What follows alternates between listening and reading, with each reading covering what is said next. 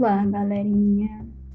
Eu sou a Carlinha do curso de Cosmetologia da Unifametro. Vou apresentar hoje para vocês um quadro clínico de uma cliente de 33 anos, sexo feminino. Tem uma filha de 3 anos, possui hipertiroidismo, faz tratamento com 4, tem DIU, não tem nenhuma alergia nenhuma corrente elétrica e nenhum cosmético. Essa cliente chegou hoje na clínica com as seguintes queixas: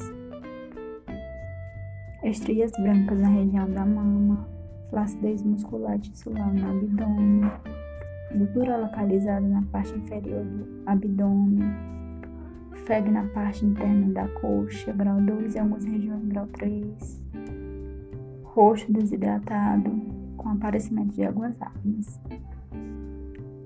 Nas estrias será aplicada a corrente galvânica de computura, pois desencadeia um processo de reparação por meio de uma inflamação aguda localizada.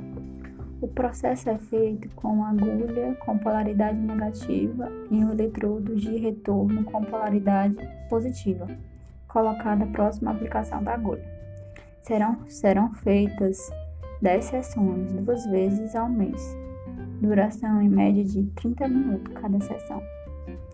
Na flacidez tissular, eu irei utilizar a radiofrequência. A forma de aplicação, a cliente precisa deitar em uma maca. A profissional irá espalhar um gel específico sobre a área a ser tratada.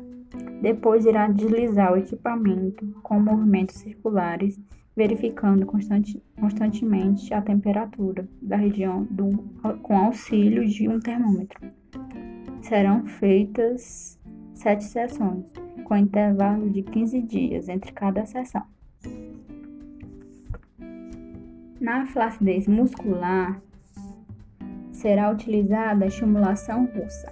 A técnica é realizada com um aparelho de eletro, eletrostática